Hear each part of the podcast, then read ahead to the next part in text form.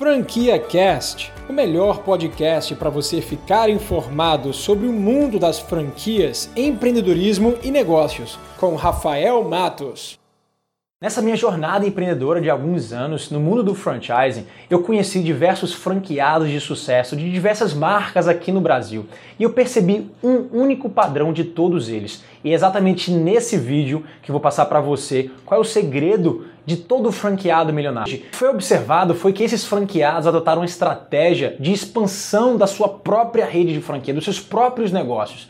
Então, por mais que eles abrissem uma franquia de uma marca e que aquela marca desse um resultado, fosse rentável, não era suficiente para ele se tornar milionário ou se sustentar com aquela franquia, porque ele estava muito no operacional. E o pulo gato que esses franqueados tiveram foi adquirir diversas franquias, não só daquela mesma marca, mas de outras marcas que têm sinergia com aquela operação que ele já roda, aquela operação já existente. E o segredo está exatamente aí. É você ser um empresário no ramo de franquias mas um multifranqueado, um cara que vai administrar diversas marcas, diversos negócios, e aí sim você vai ter um potencial de ser um franqueado milionário. E se tornando um multifranqueado, você tem acesso a diversos benefícios. Além de você ter uma maior escala no seu faturamento, você tem nas suas mãos um controle administrativo compartilhado. Então você vai ter equipes gerenciais que vão estar administrando diversas marcas e você vai aí potencializar os seus custos, otimizar suas despesas. O multifranqueado ele também prepara para uma gestão muito mais estruturada do que uma gestão de uma única unidade.